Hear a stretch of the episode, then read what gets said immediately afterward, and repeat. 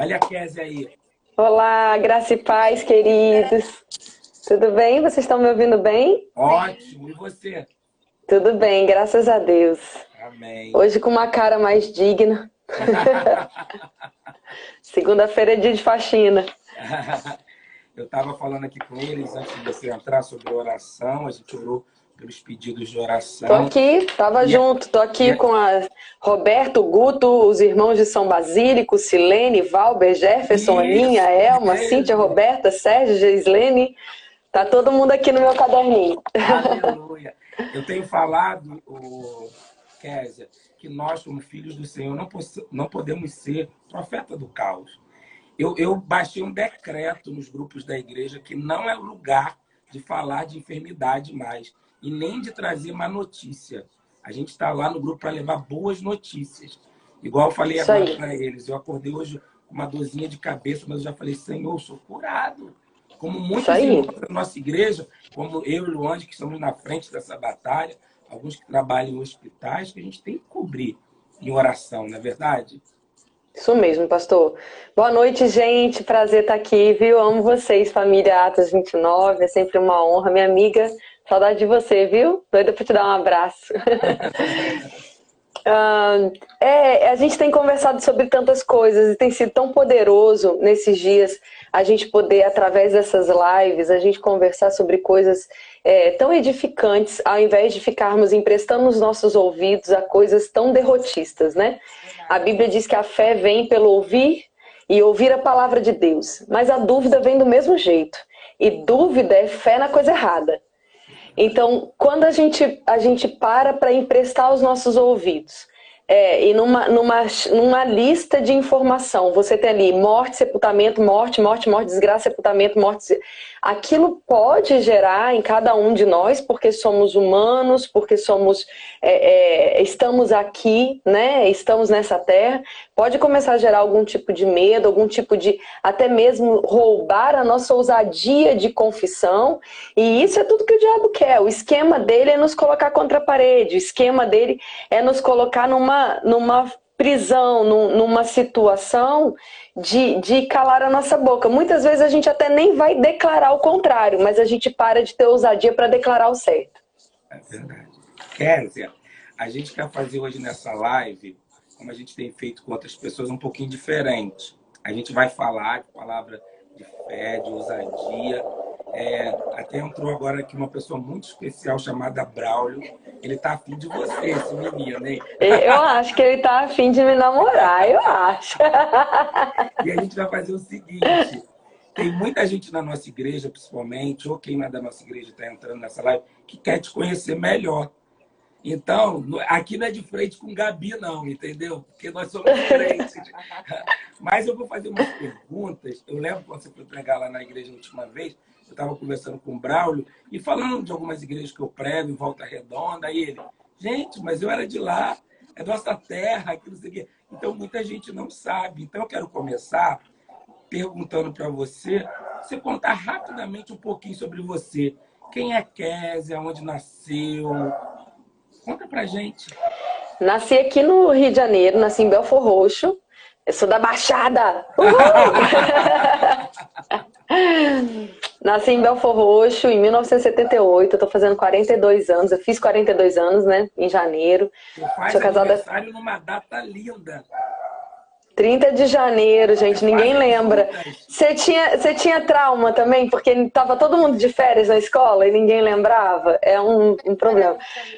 E, e é, não dava. 30 de janeiro nunca ganha os melhores presentes. Tá não, até porque. Exato, comprando uniforme. último dia do mês. É, aquele negócio, todo mundo. Enfim, mas eu, eu gosto também porque é, quando dá, quando dá certo, é um período também que eu consigo viajar. E eu gosto de passar meu aniversário viajando. Então é bom por isso, né?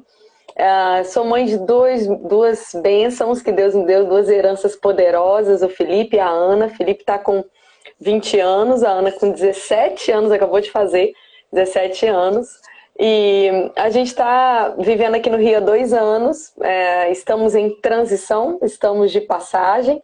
Não sabemos quanto tempo essa passagem vai, vai durar, cremos que ela já está caminhando para sua última etapa. Eu tô ah, crendo nisso, tu sabe amém. que eu tô crendo, né? Eu sei. Moramos em. A gente já mudou muito, né? Quem me conhece um pouquinho sabe, a gente já está na 48 mudança. Então, a gente teria que ter muitas lives para eu contar aqui a, por onde eu passei, mas eu vou falar só do último, o currículo, né, vital. Eu vou falar só da última, da última posição. A gente teve em Porto Alegre. Uh, estamos aí com algumas pessoas lá de Porto Alegre. Oi, gente, está sempre aí juntinho, me amando. Eles são maravilhosos, a nossa família, sabe que o povo do Sul, eles têm essa característica.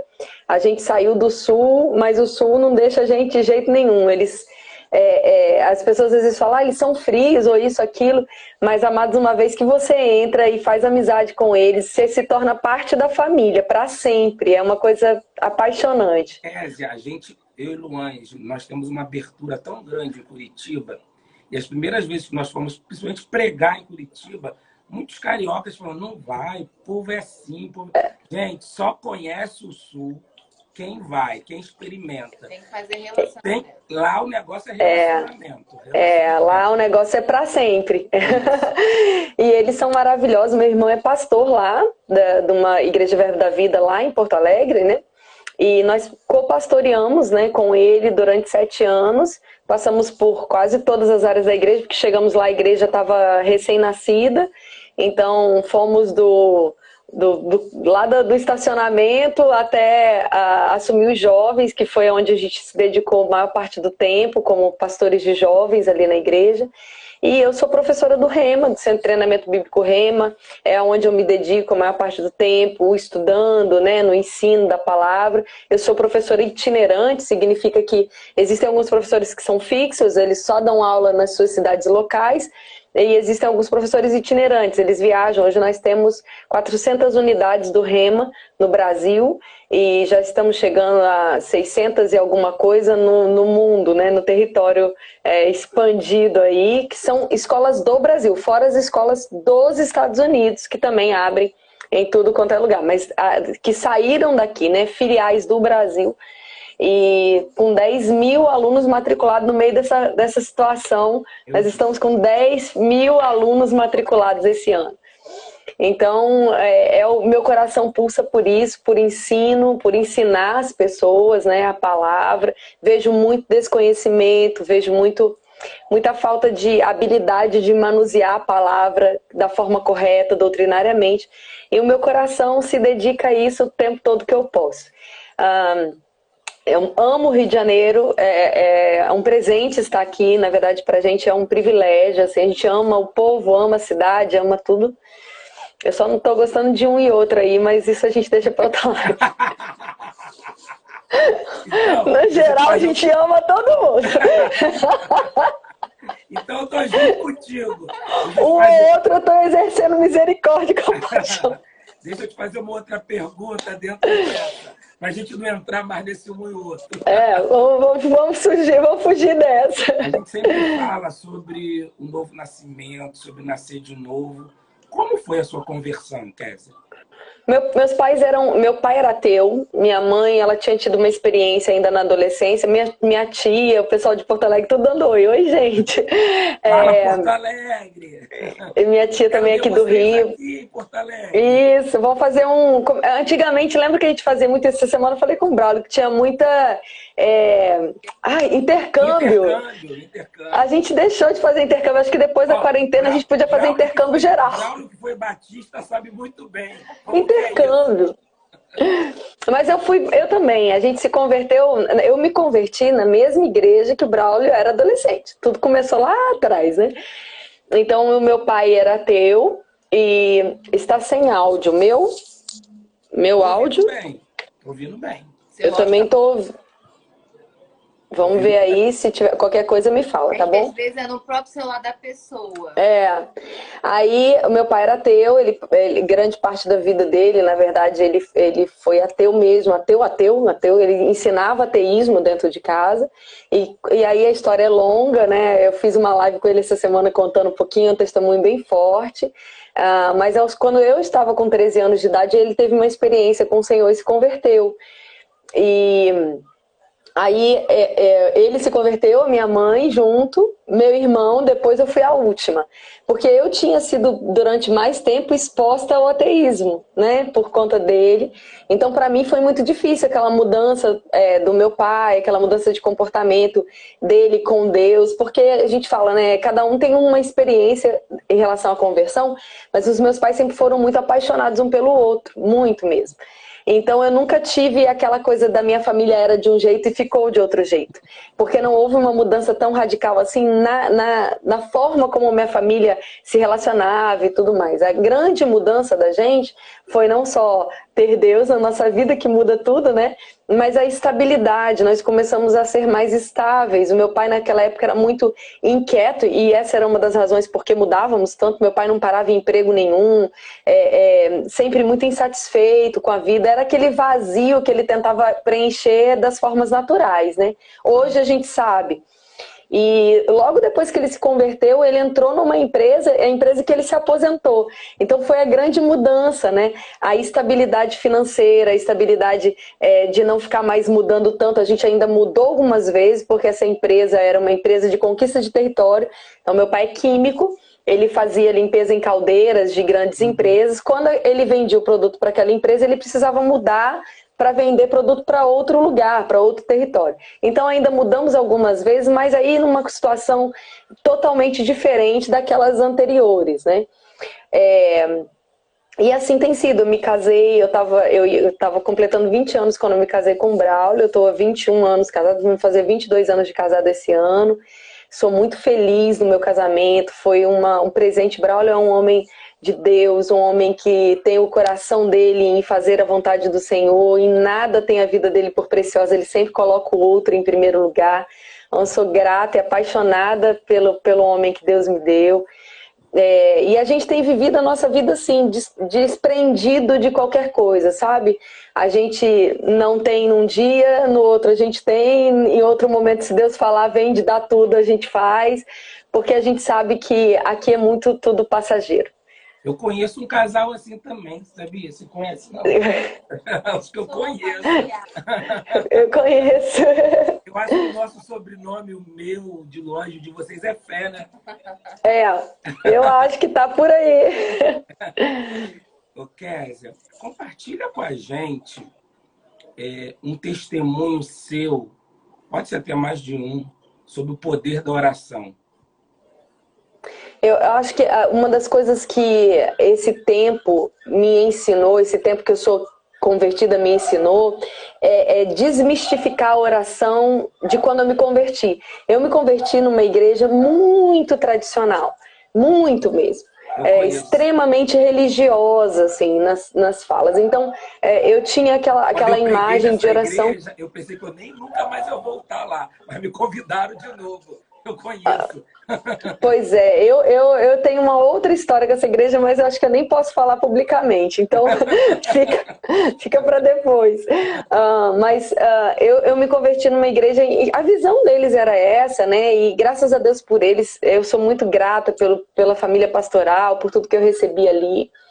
É, mas a minha relação de oração era sempre aquela oração de muito medo eu, eu ia orar sempre com aquela sensação de culpa muito grande. Eu sempre ia orar, começava já pedindo perdão, tipo, pelo que eu sabia, pelo que eu não sabia, já vai me perdoando logo, porque, né, aquela, aquela, aquela é, consciência de pecado, de, de injustiça, de, de condenação, ela era muito forte, ela era muito exaltada, ela era muito fortificada na nossa mente. Quando eu comecei a ter uma experiência com a palavra da fé, com a palavra do Espírito, com o poder do Espírito, né? Eu digo que eu nasci de novo algumas vezes nesse processo, porque você se converte, mas de repente você se descobre, redescobre, apaixonado pela palavra, apaixonado por Deus. E, e aí a minha relação com Deus passou a ser uma relação de, de intimidade, de amizade, né? de relacionamento. Eu falo com Deus o tempo inteiro o tempo todo. Então, é, é, eu consegui desmistificar a coisa da oração. Ah, ah, agora eu vou orar. Agora eu vou ter um período de oração. Porque eu entendi primeiro a, a estrutura de oração, né? Oração é oratória. Oração é você falar. em voz alta. Conversa. Então, toda hora que você está falando, seja com Deus ou não, ele está ouvindo. Então, eu prefiro incluir ele. Então, passou a ser uma coisa muito mais orgânica do que um, ditatorial, sabe? Passou a ser muito mais fluida, muito mais. Eu acordo, falo bom dia, eu falo bom dia, pai. Como é que vai ser hoje? O que, que você programou para hoje? Ah, eu tô com sentimento. Ah, essa noite eu sei que você já sabe, mas tô precisando desabafar. É assim, sabe? Porque eu lido com, com a minha oração com Deus, é literalmente como se ele tivesse sentado na cabeceira da minha cama, que se eu fosse, sabe aquela coisa de amigo, né? Não, isso, eu sei que tem muitas pessoas nos ouvindo e de repente vão falar, mas isso não é falta de respeito? Não, não é, isso é intimidade. A intimidade, ela traz, ela traz para você uma, um, um jeito de comunicação que vai ser pai e filha. Eu não tenho com o meu pai medo de falar com ele das coisas mais íntimas que sejam, porque eu sei o quanto ele me ama. Então, diante do amor, todo medo, toda é, é, repreensão, ele ganha, mesmo quando eu sei que Deus precisa me corrigir em algumas coisas, eu quero. É, é, muda né, a nossa percepção. E uma das coisas que eu passei na minha vida muito forte, assim, foram as duas vezes que eu enfrentei situações muito complexas com os meus filhos. A Ana, no ano de 2015, foi diagnosticada com leucemia. E foi um momento muito doloroso, muito difícil. E eu, nós vivemos um milagre diante dessa situação, nós experimentamos de um milagre né, com ela, mas foram dias, foram dez dias muito desafiadores. E naqueles dias, naqueles dez dias, nós fizemos na época uma quarentena. A Ana não podia ter contato com ninguém, a gente não saiu de casa, a gente não ia na rua, não botava o pé para fora de casa. E meu irmão deu suporte, né? Braulio, ele ia e voltava, mas eu, Ana, a gente ficou literalmente 10 dias ali, ouvindo e obedecendo é, é, 100% cada uma das ordens que Deus dava, sem, sem negociar nem um ponto, nenhuma vírgula. E a Ana recebeu uma cura milagrosa, sobrenatural, nesse processo desses 10 dias. Vocês estão me vendo e ouvindo bem? Às vezes dá uma congelada assim para mim aqui. Tá, tá ok. Tá. Ok. E, e nesse processo, né, nesse processo da, da, cura da Ana, eu lembro que tinha dias que eu ia para o quarto, que eu ia para o banheiro, que eu chamo de Santo dos Santos. Meu banheiro é o meu. Eu tranco, ninguém sabe o que, que eu estou fazendo lá dentro. Se você quiser ficar três horas orando, cada um que imagina o que quiser. Não é, não é todo mundo, Kézia, que tem um closet igual da mulher do filme, é. do quarto. Não. não é todo mundo que tem um closet daquele, né? Então, todo mundo tem um banheiro. Todo mundo tem. Então, meu banheiro é, é quando eu estou precisando uh, orar, é orações mais intensas, quando eu percebo que a casa tá cheia ou, ou tá no dia a dia, é para o box que eu vou, fecho lá e os vizinhos que me aguentam, porque tem eco no banheiro, né? A acústica é boa. Ah, mas eu lembro que foi muito intenso. E a gente venceu, e esse testemunho a gente dá, de repente, numa outra oportunidade. E numa outra situação, o Felipe é, teve uma apendicite suporada. Uh, e foi uma situação muito delicada, porque ele foi privado de fazer uma cirurgia na época. O médico teve, foi um erro médico, e por causa desse erro médico, nós fomos quase dois meses no hospital. E Felipe teve a beira da morte. E uma das coisas mais difíceis que eu já ouvi de Deus foi quando eu, eu falando, Senhor, eu lembro que eu entrei no hospital, do, do, banheiro do hospital, eu falei, pai, eu tô orando, tô crendo, tô confessando a sua palavra. Gente, Lancha Guiar é minha mãe, viu? Oi, mãe.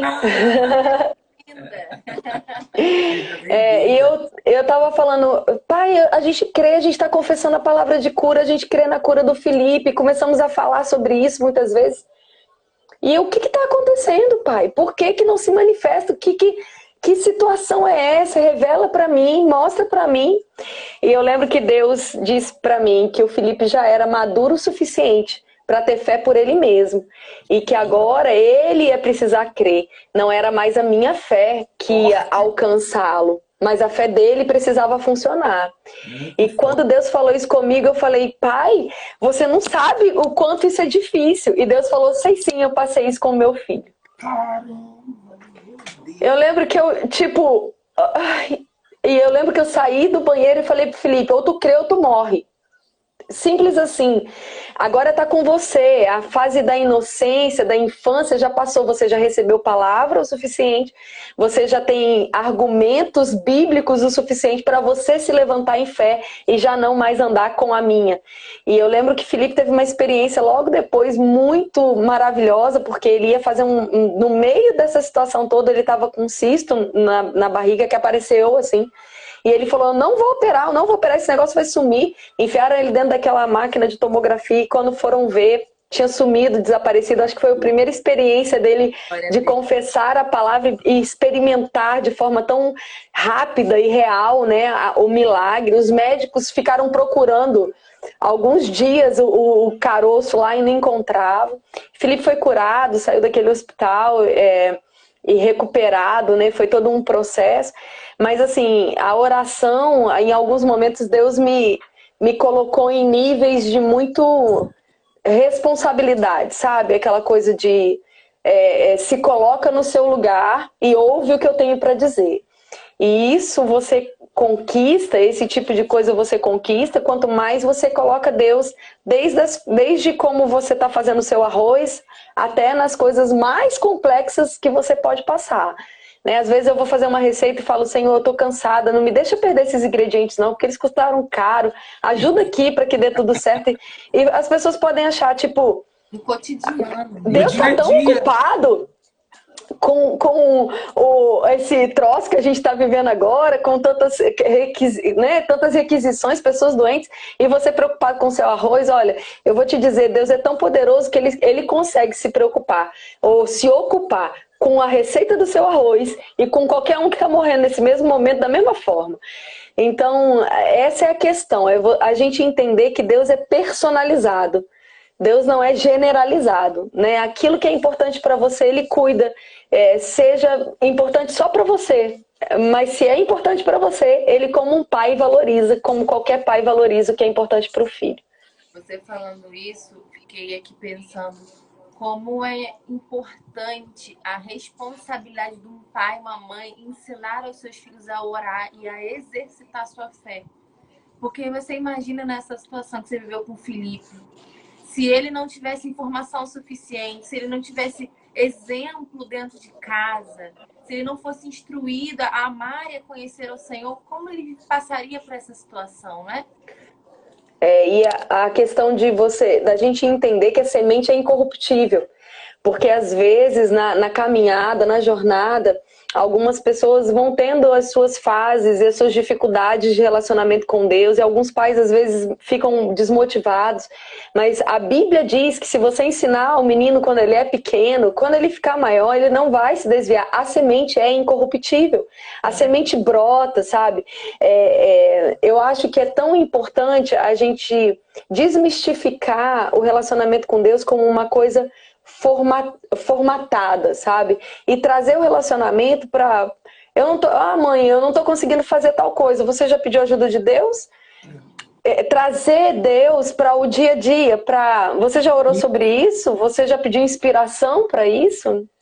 Kézia, a gente deu um estudo, o pessoal da igreja que quer que repita, a gente deu quinta-feira, e o pessoal quer ouvir mais, que o tema foi sobre fé. E uma coisa que eu tenho muito para mim é o que eu vejo quando Paulo elogia Timóteo pelo exemplo que ele teve da avó, da mãe. E muita gente, às vezes, você mesmo conhece a nossa igreja, quem está aí na live agora conhece Atos 29, às vezes chega na Atos 29 agora e fala.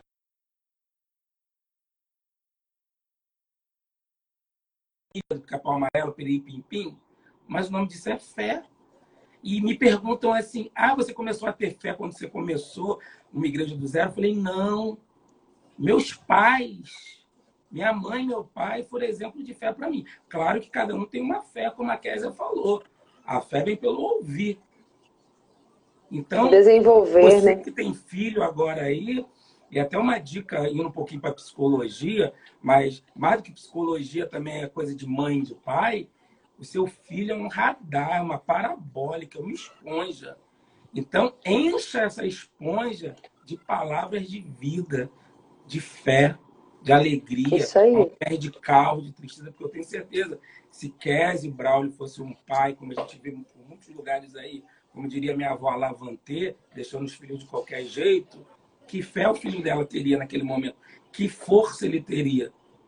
É, eu acho que uma, uma das experiências que a gente passou nessa época, e sempre foi assim, né? É, é, eu lembro que assim que a gente, tanto com a Ana quanto com o Felipe, assim que a gente recebeu o diagnóstico e vimos a situação, a minha, a minha atitude, a atitude do Braulio, nessa situação do Felipe até foi muito doloroso, porque Braulio estava fora do país, trabalhando, e a gente, é, durante alguns dias, até não falou para ele da situação, porque era uma situação difícil, né? De, de, ele não podia vir, não tinha como estar aqui. Mas uma das coisas que a gente já tinha aprendido na época da Ana e que a gente exerceu na época do Felipe, assim que a gente recebeu o diagnóstico, a gente pegou telefone. É, eu lembro que eu peguei o computador e a gente tem um, um, uns, umas aulas de Cristo é aquele que cura no Rema, e eu botava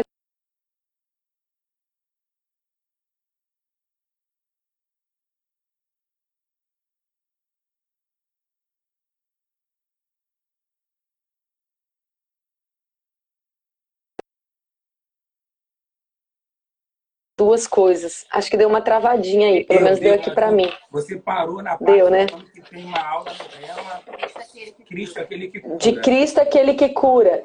E eu estava dizendo que é, ou você para para ouvir. Às vezes as pessoas dizem assim: é, ah, você está desequilibrando para isso, você está sendo desequilibrado é, para isso, mas não é desequilibrado. Ou você se enche daquilo que vai salvar a sua vida, ou inevitavelmente você vai se encher daquilo que vai trazer dano para você.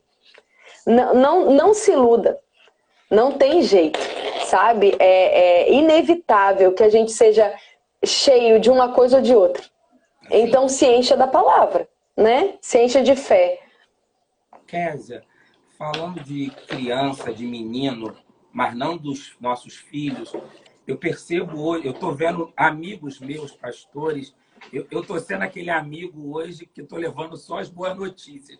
Porque eu estou com um amigo meu, pastores, sem dormir, entrando em depressão, chateado, por causa da entrada financeira da igreja.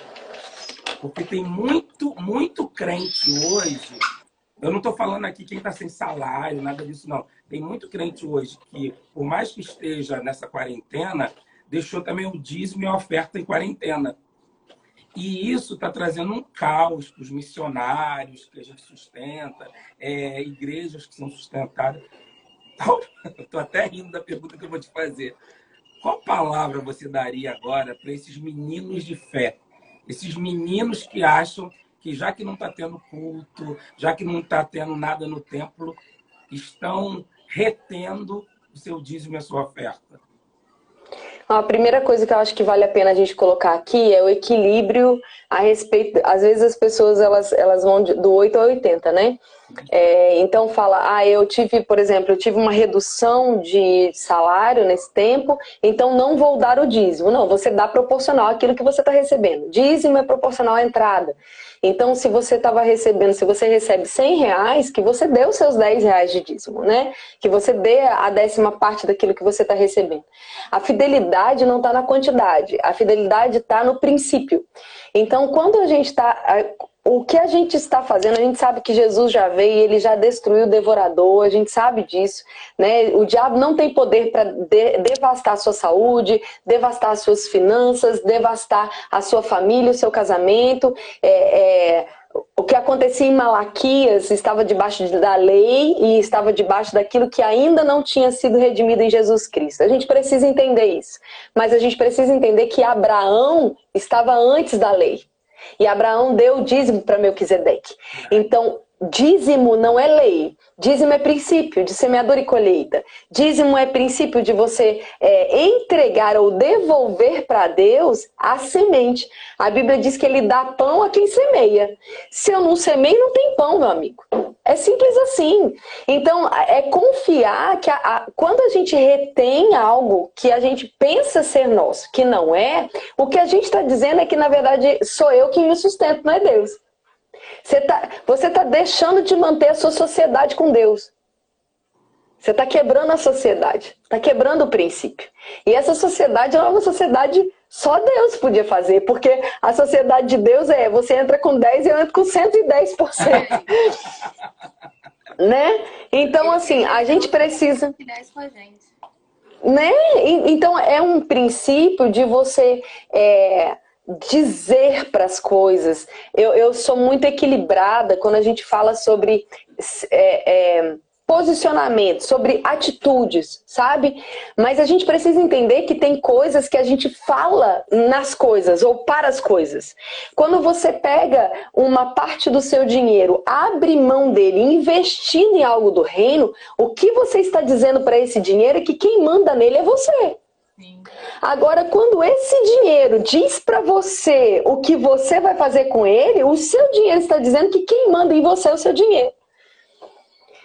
Então, essas, essas trocas de valores, elas vão custar coisas, né? Elas vão custar, é, é, elas vão nos cobrar coisas. Deus não vai nos castigar, Deus não vai colocar enfermidade na gente por causa disso. Não se trata disso. A gente precisa também tirar esse desequilíbrio. Agora, quando você é, impede de ser abençoado, você está saindo do raio de alcance né, do, do raio de alcance, por exemplo. Eu creio, tenho crido, tenho declarado isso, foi algo que Deus colocou no meu coração no finalzinho, lá no dia 25, 26 de março. Deus falou: não vou dividir glória com ninguém a respeito do que está acontecendo aqui no mundo. Enquanto os homens estiverem buscando ah, atitudes naturais e a glória for para isso, não haverá intervenção. A intervenção vai vir quando ninguém tiver resposta, quando ninguém tiver solução. Então alguém vai dizer, mas por que isso está acontecendo? Por exemplo, era esperado para o Brasil, no mês de abril, 70%, uh, 70 de dias de chuva. Isso é que a meteorologia estava falando. Nós começamos a clamar porque sabemos que o comportamento desse vírus e dessa pandemia, ela se comporta de forma mais agressiva com dias mais frios. Então começamos a orar por dias mais quentes. Nunca, nos últimos 50 anos, teve um abril tão quente como teve esse ano. Entende? Não dá para dividir glória.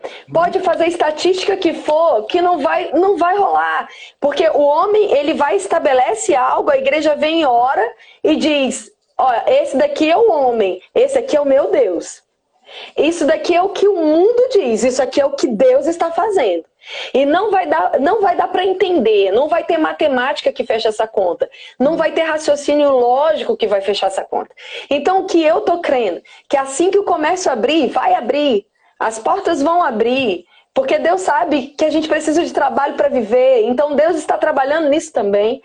As pessoas vão vender em um mês o que elas teriam vendido em dois. Eu creio. Eu creio, eu creio, eu creio. Porque Deus é assim, sabe? Então, agora eu tô assim, agora, agora me permitam aqui, né, é, ser um pouquinho Kézia. Kézia, Kézia, deixa eu só te fazer um pedido. Impede é... antes. Hã? O que, que ela falou? Rapidinho. Tem como, se der a nossa uma hora cair, a gente voltar? Tem, a gente é. fica falando aqui. Hoje é feriado então, mesmo. Não, é brincadeira. Jesus, fique tranquilo, que essa live pode mais de uma hora. Porque o que está fluindo aqui, a gente não pode perder. E aqui hoje é um encontro, não de represa, gente, mas de rio. Então está fluindo, está fluindo. Então eu quero Amém. que você, aí onde você estiver agora, você tome posse, anote, Amém. creia. Amém. E você vai viver. Isso, a palavra é essa. Repete aí, Lônia. Não se desconecte. Fique, não saia daqui. Não saia, fique ligado, porque Amém. se o Instagram acabar, a gente vai voltar e você volta também. Vamos voltar Amém. aqui para o momento Kézia sendo Kézia. Pode ser Kézia. Kézia sendo Kézia. Se você está crendo que vai chover e sai sem guarda-chuva, você não está crendo em nada. Entende? Se eu acordo de manhã dizendo, Pai, em nome de Jesus, faz tanto tempo que está seco esse tempo, nós estamos precisando de chuva para molhar a terra, etc. E eu saio de casa com a roupa que eu sairia sem chuva nenhuma para cair, eu não estou crendo em nada. A minha atitude mostra que aquela oração foi uma oração de desespero ou de desejo, mas não de fé. Porque a fé é uma atitude convicta. A fé ela reage àquilo com tanta convicção que pode estar todo mundo de short e camiseta que eu vou sair com capa de chuva que eu orei, eu tenho certeza que chuva vai cair.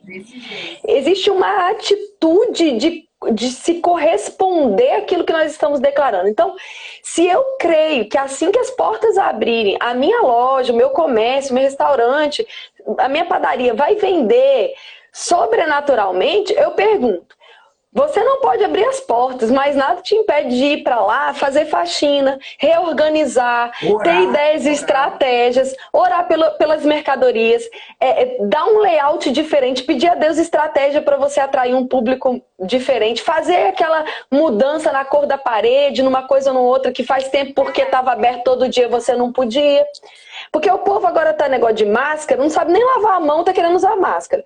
Então a gente precisa entender, pelo amor de Deus, que a gente vai ter que, que aprender as coisas. Sabe? Quando você tem uma casa suja, quando você tem um ambiente sujo, quando você não cuida de você, não cuida das suas coisas, você está afrontando Deus. Não adianta orar por cura e, e, e, se comportar como já se comportou no passado. Não é mais tempo. Deus está chamando a gente para excelência. Se a minha casa está suja, ela precisa ser limpa.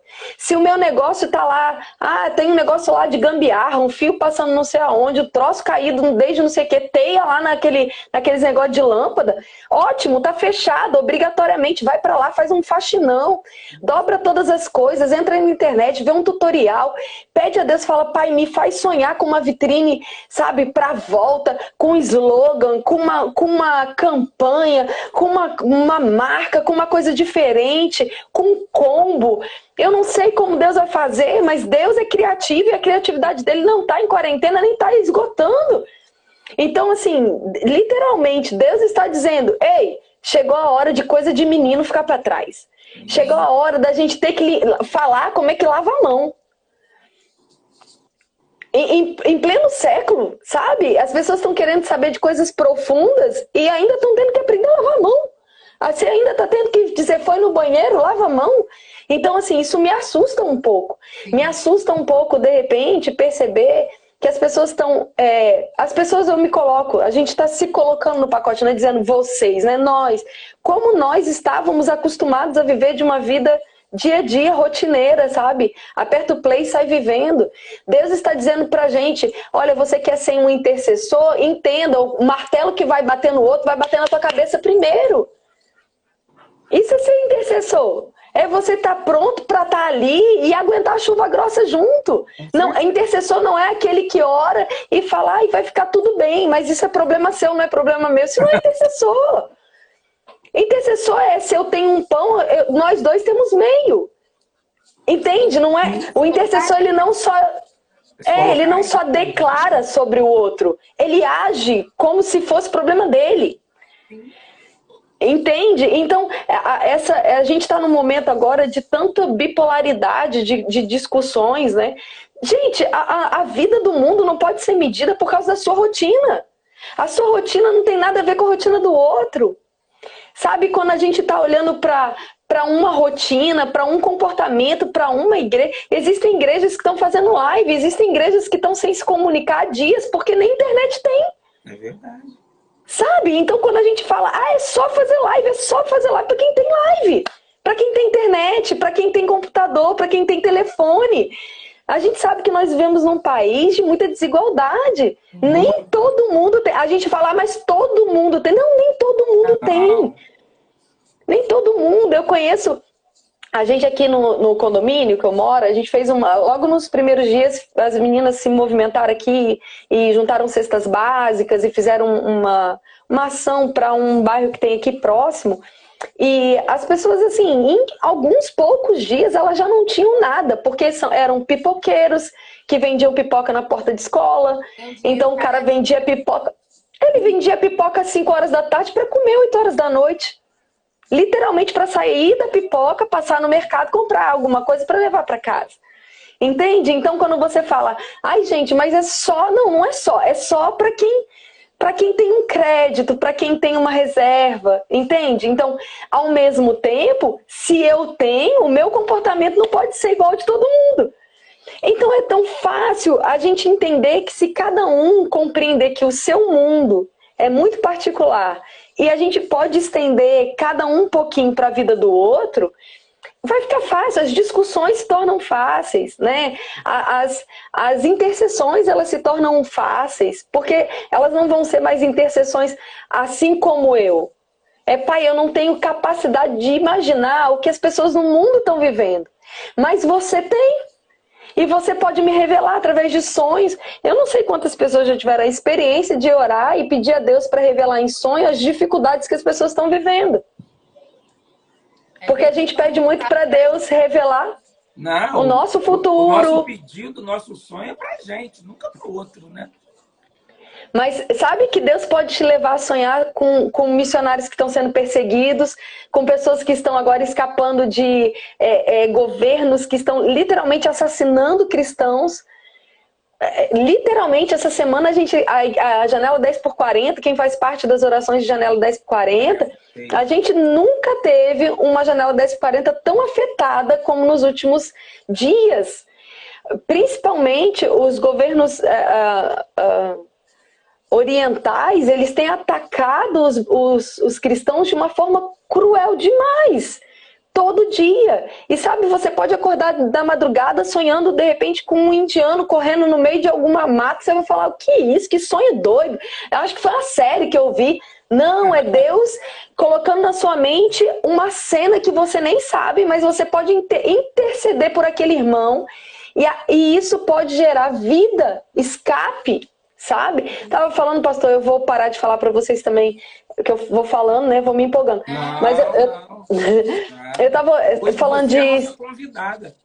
Você pode falar. Tava falando de experiência de oração. Eu lembro uma vez que nós estávamos no culto orando e de repente o meu irmão, tomado pelo Espírito, ele falou: Em nome de Jesus, eu declaro uma chuva de areia, uma chuva de, de areia, fuga. Aí eu, eu lembro que a gente estava orando, eu olhei para ele, tipo, fuga de areia? Falei, amém, né? Tá orando? Ele é o pastor da igreja? Vou ser contra? Vou falar amém, né? Amém. Achei doido, mas falei, tá bom, tá bom. Aí depois ele falou. Nas orações, só depois a gente entende. Melhor nem discutir, nem perguntar. Né? Aí depois ele. Aí eu falei assim, mano, você lembra do que você tava orando? Do negócio de, de fuga de areia? Ele falou, cara, eu vi um grupo de pessoas fugindo, e aí uma, uma nuvem de areia cobria essas pessoas. E eu falei, e eu tipo, ah, passou assim, uns 40 dias veio a notícia de um grupo refugiado, uma igreja perseguida, que entrou no deserto e eles começaram a clamar e gente vindo atrás dele para matar. Deus levantou uma muralha de areia e eles fugiram. Gente, glória a Deus. Tem coisas que você vai sonhar, tem coisas que você vai ver. No meio de uma oração, você vai liberar coisas que você nem sabe o que você está dizendo. Mas sabe que Deus ainda está usando a boca, a nossa boca, para interferir no curso dessa terra. Então, quando a gente, quando a gente não entende, eu até anotei aqui, né? Quando, quando Abraão ele estava intercedendo por Sodoma e Gomorra, quando Deus é, ia enviar um juízo sobre Sodoma e Gomorra, Abraão foi interceder. Era o justo intercedendo pelos que não eram justos, né? Pelos injustos. E no momento que Abraão se levanta para interceder, Abraão diz: Eu estou me colocando junto com eles, eu estou me colocando no lugar deles. E vem Deus respondendo a Abraão. Ou seja, a intercessão ela é uma posição muito mais forte, muito mais presencial do que essa oração de cuida do outro, Pai, em nome de Jesus. Deixa de ser o outro e passa a ser nós, né? Cuida da gente. Eu, eu essa semana é, é, levantei com um, uma sensação muito forte no meu coração a respeito do Brasil. É, era, era, foi muito ruim no primeiro momento e depois muito intensa. E eu comecei a orar, eu percebia literalmente um, gritos de desespero do diabo, sabe? Os últimos gritos dele. É como se ele tivesse raivoso, né? E eu comecei a falar, pai, traz à tona aquilo que é mentira, revela os planos maldosos, revela o que está atrás dos corações perversos. Comecei a orar por isso. E, de, e, passou o dia e tudo, e depois eu fui me dar conta. Olha a semana que a gente está, a semana do descobrimento do Brasil. Sim. Eu creio que esse país vai ser redescoberto. De Jesus redescoberto. As pessoas não vão ter mais. Eu lembro que André Valadão, há anos, há anos atrás, nós estávamos lá junto com ele declarando: não é o país do futebol, não é o país do carnaval, esse é o país da adoração, da oração, de um povo que se levanta. Esse é o tempo de sermos conhecidos de novo, ou agora, como esse povo, sabe? Eu creio de todo o meu coração nisso. A gente vem, né, todos os dias, desde lá do início da quarentena, a gente vem todos os dias um relógio de oração com toda a igreja e as lives de oração. E aí, no final da semana passada, Deus incomodou muito forte, porque a gente sempre traz uma palavra de incentivo, uma palavra de ânimo. E, e o Senhor nos convocou a conscientizar, a, a realmente levantar uma igreja intercessora, uma igreja que entende o poder da oração e a função da oração como uma mudança mesmo de realidade. Do, bem lá no início, nas primeiras lives, eu lembro de ter falado aqui com a igreja sobre. Eu tenho um sonho no meu coração de que quando os meus filhos forem estudar sobre essa pandemia, eles possam contar que houve uma igreja que orou e mudou a estatística. Isso é esses dias, não pode ser um botão que, que a gente aperta em última instância, mas ela é a nossa ferramenta, ela é a nossa arma de guerra. Então a gente tem Isso. convocado pessoas como você para estar com a gente aqui, que realmente entendem qual é o poder da oração. E a oração tem um grande poder. Domingo a gente acabou a nossa celebração, uns minutos antes de terminar, de joelho, clamando. E eu, eu gosto muito de uma intercessora, não sei se você conhece, também é lá do, do André Valadão, a Isinete e eu tenho acompanhado muito a Isinete e ouvi uma palavra dela. A Elaine, que está aí também da nossa igreja, estava acompanhando essa live dela, e a Elaine depois até me mandou uma mensagem, falou, pastor, parece que ela estava lá na sua mensagem, porque tudo que a Isinete falou, o senhor tinha pregado do domingo, só que ela falou depois e tal. Eu estava querendo dizer o seguinte, que foi uma concordância, tanto nas mensagens, tanto minha quanto da Isinete. Firmeza, constância, Luange falou uma coisa que quando a gente deu o estudo sobre fé, alguns irmãos falaram, não sei se foi o Pires ou o Vinícius e também a Flávia, que a oração virou mesmo tipo um amuleto, um botão de emergência. A gente só, ao invés de ter essa continuidade, essa frequência de estar sempre orando, como você mesmo deu o seu exemplo, as pessoas só procuram oração na emergência. Aí como que o cristão ou essa pessoa aí vive uma vida inconstante. É a mesma coisa daquele que vai fazer a dieta na segunda-feira, aquele que vai fazer a, a caminhada na segunda-feira. E a oração acaba vivendo isso. E domingo Deus me deu uma palavra sobre Isaías 26, 3 e 4, que eu gosto muito, que fala que para a gente estar firme em Deus, a gente viver essa paz de Deus, a nossa mente precisa estar firme nele, tendo essa constância. Porque, igual você falou no início, são tantas vozes ao nosso redor, a gente tem que ouvir uma voz só. A Aí, voz certa, né? Fica igual que é uma música que eu não gosto, mas todo mundo canta, que é tropeça aqui, oi, cai a colar. Só vive assim.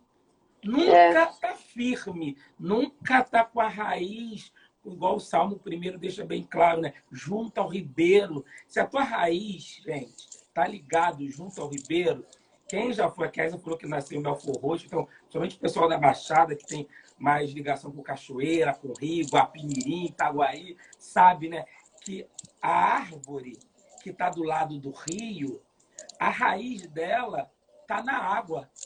Quando a gente está na cachoeira brincando e tal, no rio, a gente consegue ver que as árvores que estão perto do rio, a gente vê a raiz dela. E é isso que a gente precisa está com essa raiz ligada nessa água viva.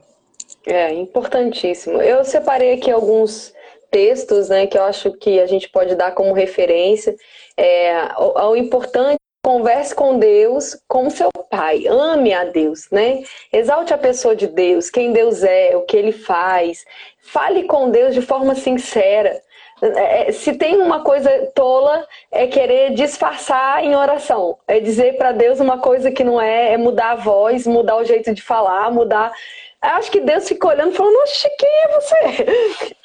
É, Pelo amor de Deus. Isso não, eu lembro de tanta gente quando você fala. Mas é, pastor. Acho que Deus olha e fala assim, oxe, menino, o que, que aconteceu contigo? Tá interpretando quem? Porque a gente, Deus está ouvindo a gente o tempo todo. Então, Parece que é, está escrevendo uma carta, igual a carta assim para rainha da Inglaterra. É. Ilustríssima é. rainha, não sei o que. É. E, e, e, sabe, e, colocar o coração. Então, é, algumas pessoas me perguntam o que Deus queria dizer, o que Jesus quis dizer quando ele falou para não fazer vãs repetições, né? é proibido fazer oração do Pai Nosso e etc. Eu costumo dizer, a van repetição é quando você ora uma oração feita por outra pessoa. É uma van repetição. Você está repetindo algo que você ouviu. Quando, quando Jesus estava estabelecendo um modelo de oração ali, ele estava dizendo: olha, a estrutura tem que ser essa. Primeira coisa na sua oração é você reconhecer que Deus é Deus e você é filho de Deus. A segunda coisa é, se tá tudo bem no céu, você tem que entender que vai ter que estar tá bem na sua vida também, porque você não é cidadão nessa terra. Então que seja lá, que, que assim como é lá, seja aqui também. Então, se no céu não tem doença, não tem falta, não tem desespero, não tem desequilíbrio, não tem uh, uh, más notícias, na minha vida também não pode ter. E quando elas chegam, elas vão ter que se adequar àquilo que eu sou. Sou filha do rei, e no reino que o, que o meu rei é pai, tá tudo certo. O meu pai é, é, rei de um reino e tá tudo sob controle lá. Então, a, as, as coisas desse mundo elas vão ter que se adequar ao reino que eu faço parte, não o contrário. Né? Então, buscar para ser assim como é no céu, aqui na terra. É, esse é o padrão. Nada fora disso é padrão. governar nossa vida como governa o céu. É governo, exatamente isso. Depois ele fala sobre uma coisa muito importante, que é agradecimento, uma vida de gratidão, sabe? Uma vida que olha para as coisas. É, é, o Braulio tem essa, essa característica muito forte nele. Assim. O Braulio é alguém muito grato. O tempo todo ele está olhando para o copo meio cheio, né? Ele sempre está olhando para coisa. É, da melhor forma, o melhor ângulo, a melhor situação. Então, uh, ele me ajuda muito, porque às vezes nós temos personalidades às vezes não, nós temos personalidades diferentes, né?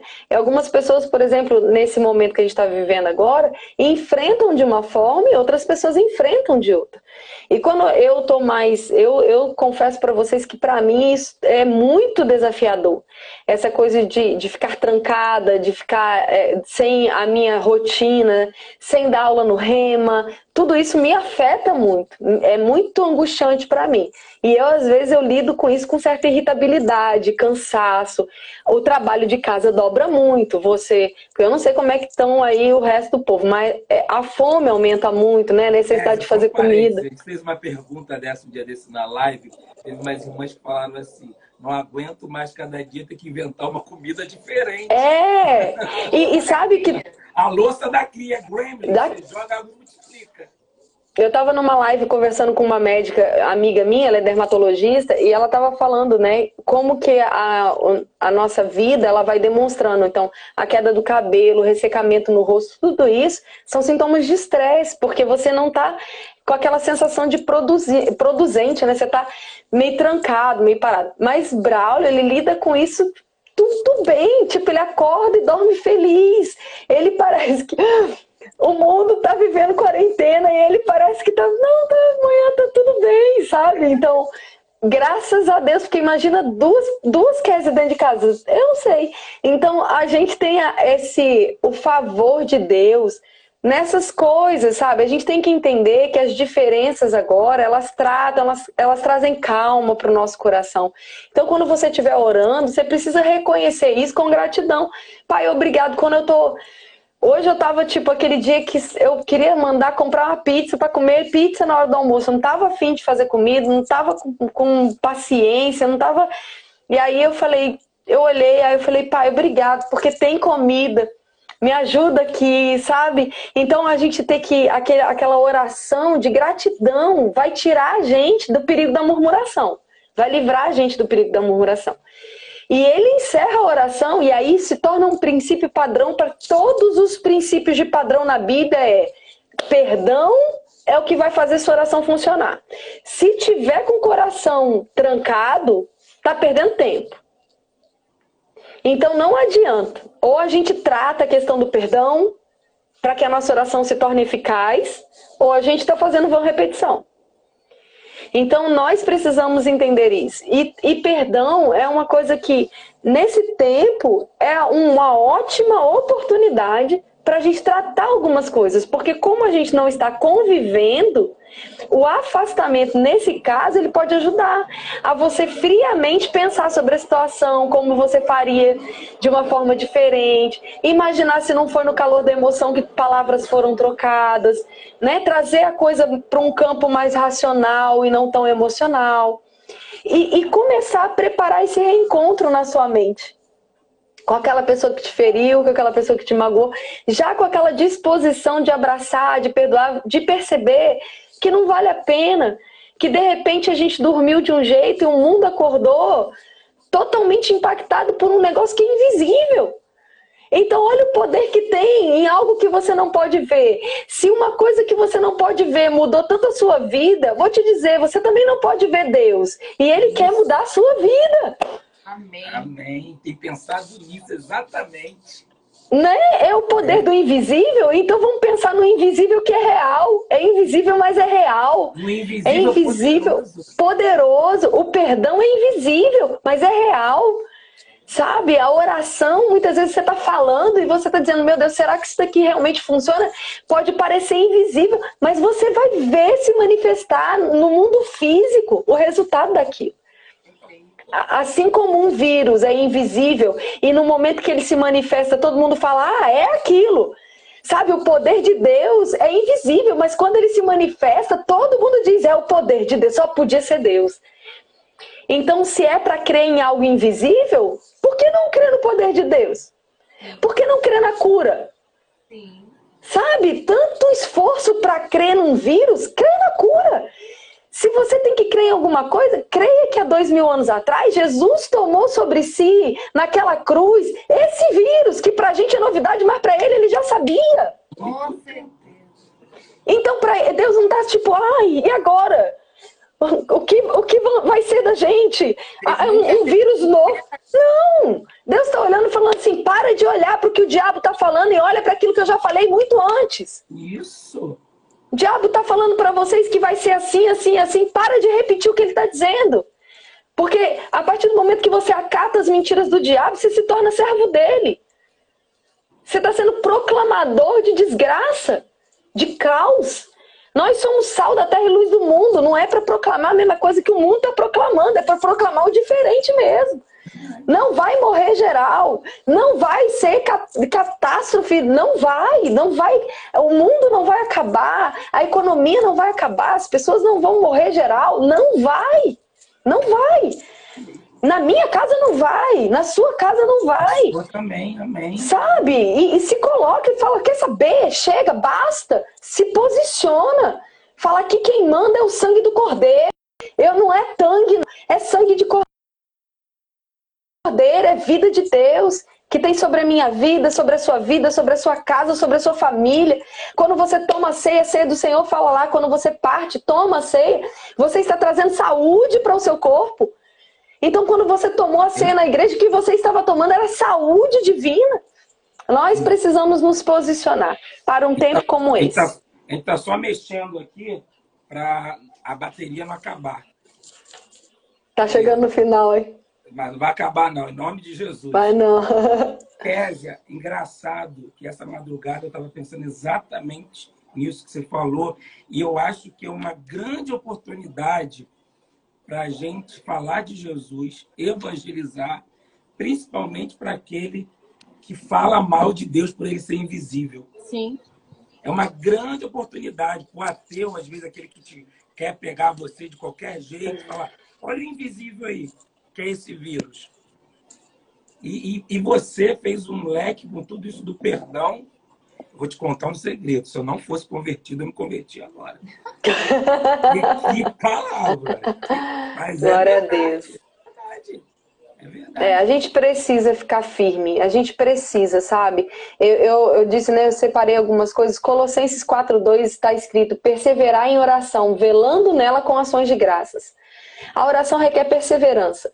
Sabe, a oração não é um momento que você vai dizer algo, vai dizer outra coisa depois, ou você está aqui orando e você sai da oração, aí vai ligar lá no noticiário das trevas e vai repetir, falar, ah, é mesmo, ai, tá, tá vendo? Não, desliga essa desgraça, desliga, sabe, fica com, fica com a verdade.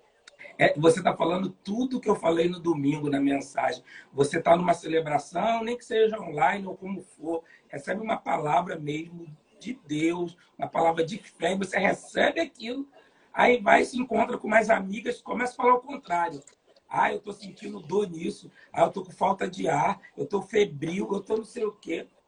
Gente, eu, eu Atrai a doença, né? Firmeza. O povo hoje precisa dessa firmeza, de constância. O povo hoje está muito inconstante e não persevera. E Atos 2, né? Atos 2. Olha que Olha, diz aí para a igreja de Atos. E perseveravam na doutrina, na comunhão, no partir do pão e nas orações. Então, a, a, a essência da igreja está em, em a gente compartilhar as boas notícias do evangelho, a comunhão, um fortalecendo o outro. Se, se tem na minha casa, vai ter na tua também. A gente vai repartir o pão e oração.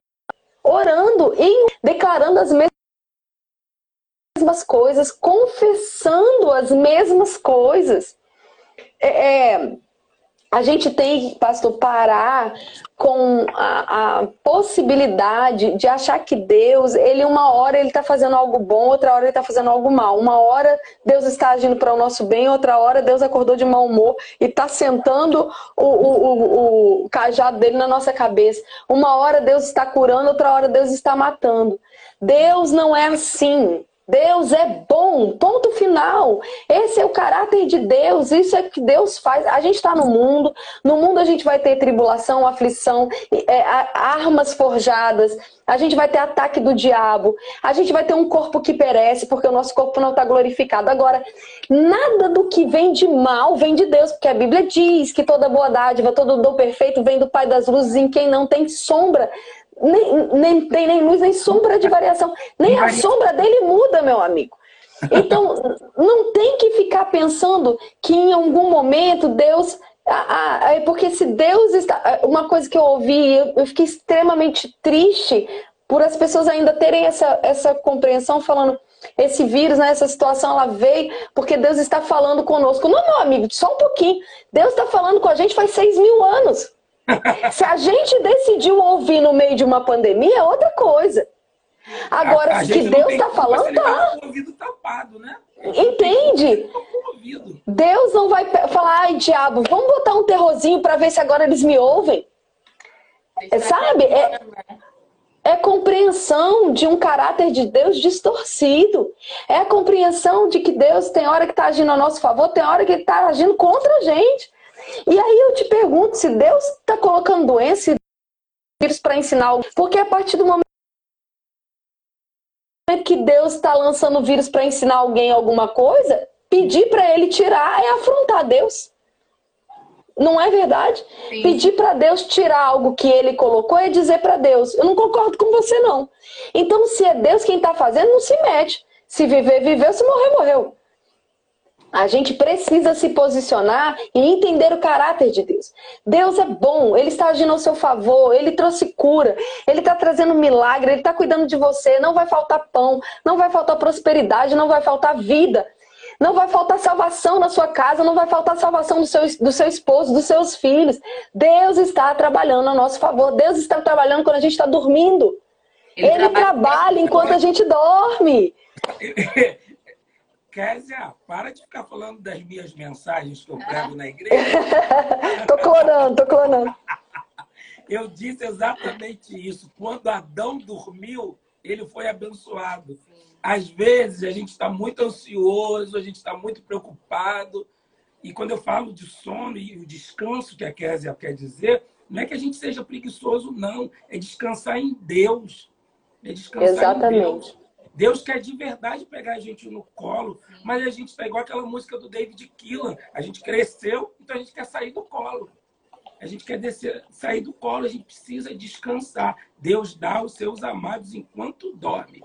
Em vão, em vão é botar cerca elétrica, em vão, em vão botar cachorro, em vão fazer tudo isso se o Senhor não guarda a sua casa. Exatamente. Tem uma passagem em Josué, Josué é um livro que fala muito comigo. No capítulo 3, versículo 5, é, quando Deus está dando instruções para Josué, ele diz assim: santificai-vos, porque amanhã farei proezas no meio de vós. E esse texto, esse versículo me chamou, me chama atenção, porque a Bíblia não está dizendo se vocês se santificarem, eu farei proezas. A Bíblia está dizendo santificai-vos, porque amanhã eu farei proezas. E aí a minha pergunta foi: qual a necessidade de eu me santificar se ele já vai fazer? Então, primeiro, a santificação não muda Deus. Quando você está se santificando, você não está barganhando com Deus. Você não está fazendo para que Deus haja. Porque Deus está falando, se santifique porque amanhã eu vou fazer. Qual é então a necessidade? É porque só alguém que está preparado recebe o que Deus está fazendo. Você não é o que determina se Deus vai ou não vai fazer. Ele vai fazer. Agora, sua postura determina se você vai ou não estar atento ao que ele está fazendo. Então, quando Deus diz, ei, santificai-vos, porque amanhã eu farei proezas em vosso meio, Deus está dizendo, ei, se preparem para perceber o que eu vou fazer. Porque pode ser que eu faça e porque você não está conectado comigo, passe despercebido. Milagre eu estou fazendo, a torta e a direita, todo dia. Mas se você estiver desconectado, se você não estiver em santidade comigo, santidade não é, ai, não pequei hoje, não é em comunhão, se separando, prestando atenção, dando os ouvidos à coisa certa, você vai se conectar, você vai entender o agir de Deus. Numa notícia que você lê, numa notícia como ah, no mês de abril caiu menos chuva do que esperado, no mês de abril há tantos anos não faz tanto calor, você vai ver o agir de Deus. Podia passar só como uma notícia de meteorologia. Só uma notícia de. Eles erraram. Não, foi Deus que agiu. Foi Deus que agiu. Sabe esse, eu, como é que tem sido a minha oração? Eu já morei no sul do Brasil e a gente pega temperaturas negativas lá. Esse vai ser o verão, o inverno mais quente dos últimos anos. Porque quanto mais alta a temperatura, mais protegidos eles estão de, de todas as coisas, né? Das doenças respiratórias que atacam as pessoas na época do inverno, os velhos e etc. Esse ano não vai, tá, não vai rolar inverno. Desculpa, volta em 2021. A, a gente precisa, sabe? A gente precisa entender que existe um poder de você decretar quando quando Deus está dando instrução para o povo de Israel, num período que é vindouro, né? quando a igreja for arrebatada, existe um grande, uma grande quantidade de pessoas que, por ter rejeitado o testemunho de Cristo, eles vão precisar passar por um tempo probatório. E a Bíblia está dizendo lá em Mateus 24 que Jesus, falando com eles a respeito desse tempo, diz: orem para que a fuga não se dê no inverno.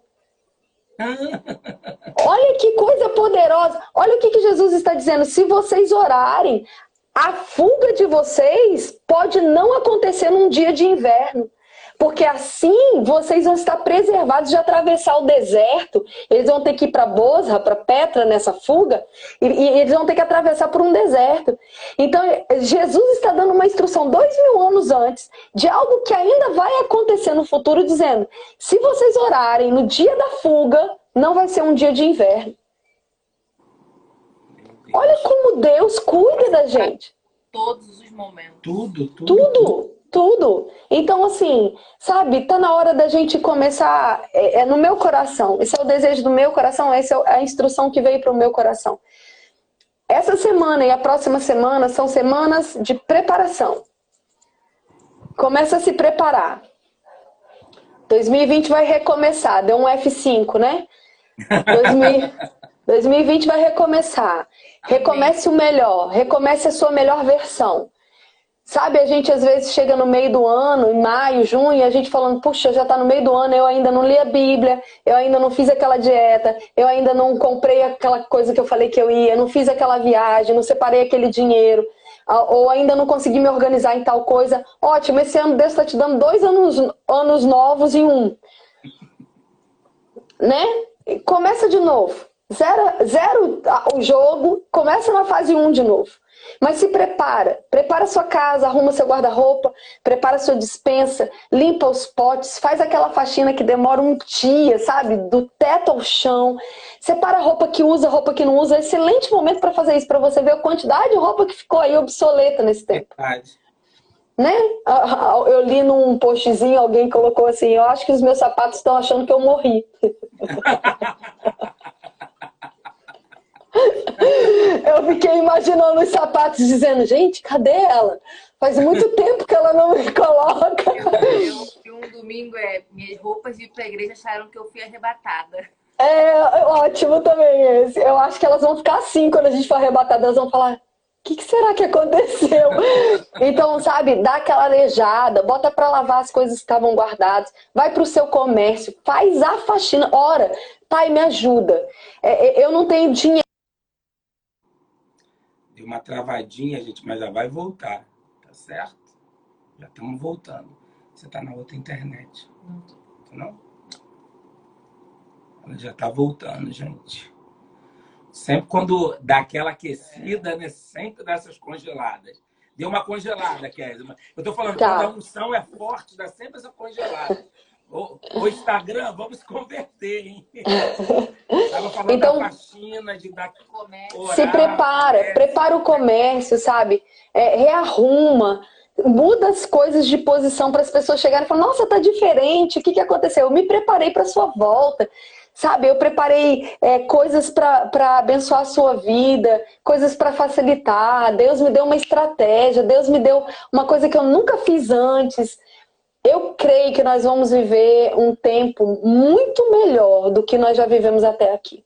Amém. Kézia, você é melhor do que ninguém que acompanha a gente, está sempre lá na nossa igreja, sabe que eu falo para a Luange como o Espírito Santo é, né? Se eu fosse adolescente, eu ia falar ele é sinistro, né? Que adolescente gosta de usar essa palavra.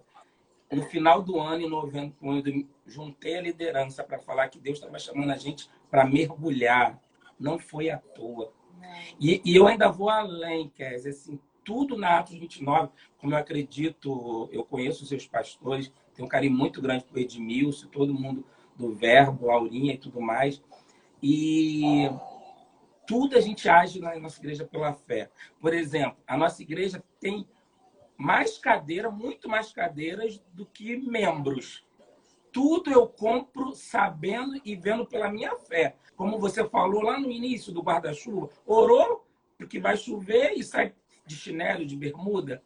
E Deus tem levantado a Atos 29 com essa voz profética de fé em Campura. Deus já te revelou muitas vezes, você já foi boca profética ali naquele altar. Mas sabe o que, que eu percebo também, é, em tudo isso também que você fala? Que em todo esse momento de vírus, da gente em casa, de faxina, tem muita gente mergulhando fundo, mas tem muita gente que ainda está na areia da praia. Observa. Só observando, só observando. Critica tudo, fala mal de tudo, não mergulha, não prova dessa água. E sabe o que, que eu percebo? Que nessa nossa volta, eu já fiz isso, eu mandei para minha liderança eu já preparei o culto de volta, já está tudo preparado. Isso aí. Eu sou desses. Mas eu percebo que tem muita gente que só vai ficar observando. Porque nesse tempo todo de busca, de mergulho, continuou o mesmo. O meu desejo é que você que está vendo essa live, independente Amém. da sua denominação, independente da sua igreja, independente de quem você seja, é que quando voltar, nada volte ao normal, mas Amém. volte sobrenatural. Isso aí. volta no sobrenatural, como aquela canção Rompendo em Fé, movendo no sobrenatural, quem mergulhou de verdade. Porque como eu aprendi com a Késia, mergulho não é para amador. Não, não é, é mesmo. Pra, não é para amador. É, eu acho que as, as, nossas igrejas, o meu pastor esse ano, né, pastor Edmilson, no final do ano passado teve uma reunião com a gente falando que Deus havia dito para ele que seria um ano sabático. E como foi forte, né? De fato, está sendo tão absolutamente como ele disse, o momento de voltar aos cultos nos lares, as famílias ficariam mais juntas, Deus estava sinalizando para ele. é, ele fez mudanças na programação da igreja. Ele falou: esse ano vai ser um ano atípico. Ele tinha essa nota no coração e quando as coisas começaram a acontecer, ele falou: eu só não sabia o que era, mas eu estava preparado para esse tempo, né? E uma generosidade absoluta. A igreja, essa semana passada, deu mais de 100 cestas básicas em Pedra de Guaratiba. Então, assim, a gente está vendo no meio do caos, a gente está vendo uma igreja florescendo, uma igreja é, ajudadora, né? uma igreja abençoadora. E eu creio que é um bom momento para os departamentos das igrejas darem aquela geral, sabe? Melhorar o gabinete, melhorar as salas, melhorar a estrutura da igreja de crianças, porque na rotina, no dia a dia, isso é até difícil a gente fazer. Porque a gente está ali, não tem como parar aquela atividade. Mas agora, o que, que impede? Né, do faxinão, faz o faxinão mesmo, sabe? Coloca as coisas de uma forma melhor, investe mais tempo no ministério, prepara. Preparar é como a saída da maternidade. A gente precisa preparar o quarto do, do bebê para quando ele chegar em casa sabe? Então, a, a, nossa igreja é isso, né? É aquele quarto preparado com amor para receber aqueles que vão chegar. Muitas, muitas vidas se converteram através das lives. Amém. Muitas conversões. A gente tem visto esse testemunho, Kézia. Nas nossas lives nós temos visto conversões, nas celebrações online. Muita, muita gente. Na nada Lagoinha. A Igreja de Cristo, nada. Felipe Valadão, na última live dele, mais de 180 pessoas se converteram na live. E aí o que eu tenho dito é, as pessoas vão, essas pessoas que estão se convertendo, elas vão buscar igrejas.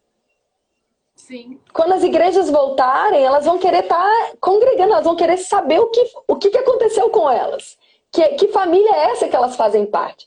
E como que nós, os que somos maduros, vamos recebê-los? né? Porque se a gente tiver com um berçário, como é que berçário recebe bebê?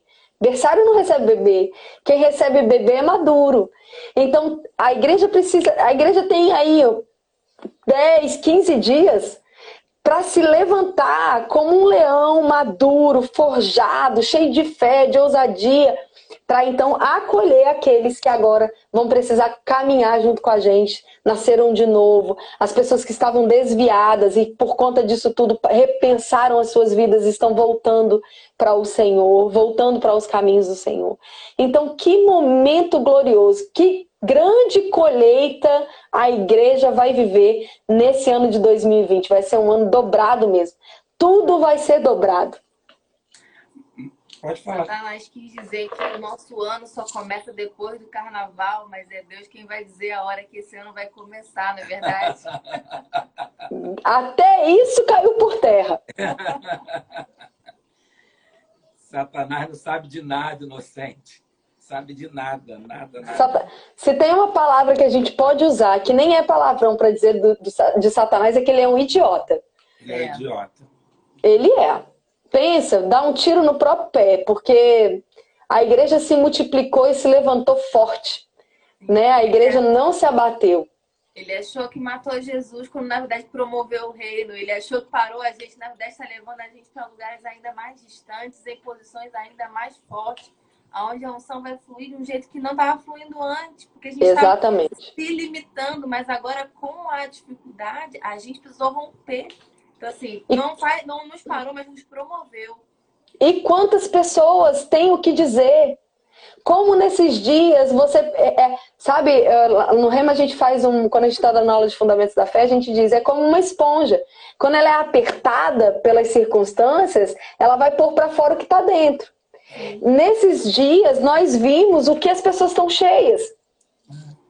Se elas estão cheias de Netflix ou se elas estão cheias da palavra porque saiu da boca delas o que elas tinham dentro. Então é um bom momento de um raio-x espiritual, de pensar o que saiu da minha boca.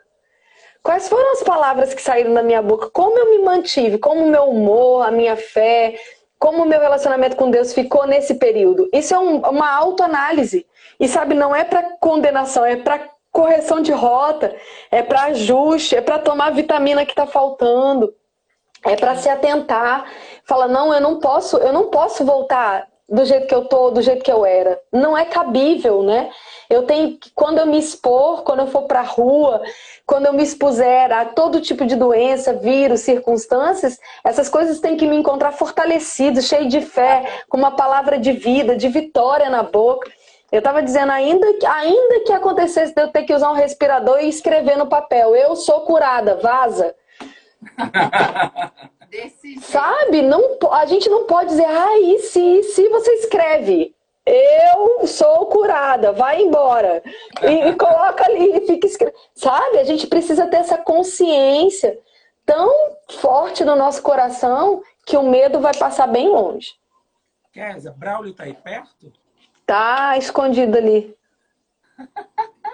Ele pode aparecer. Ele tá estudando. Tá estudando?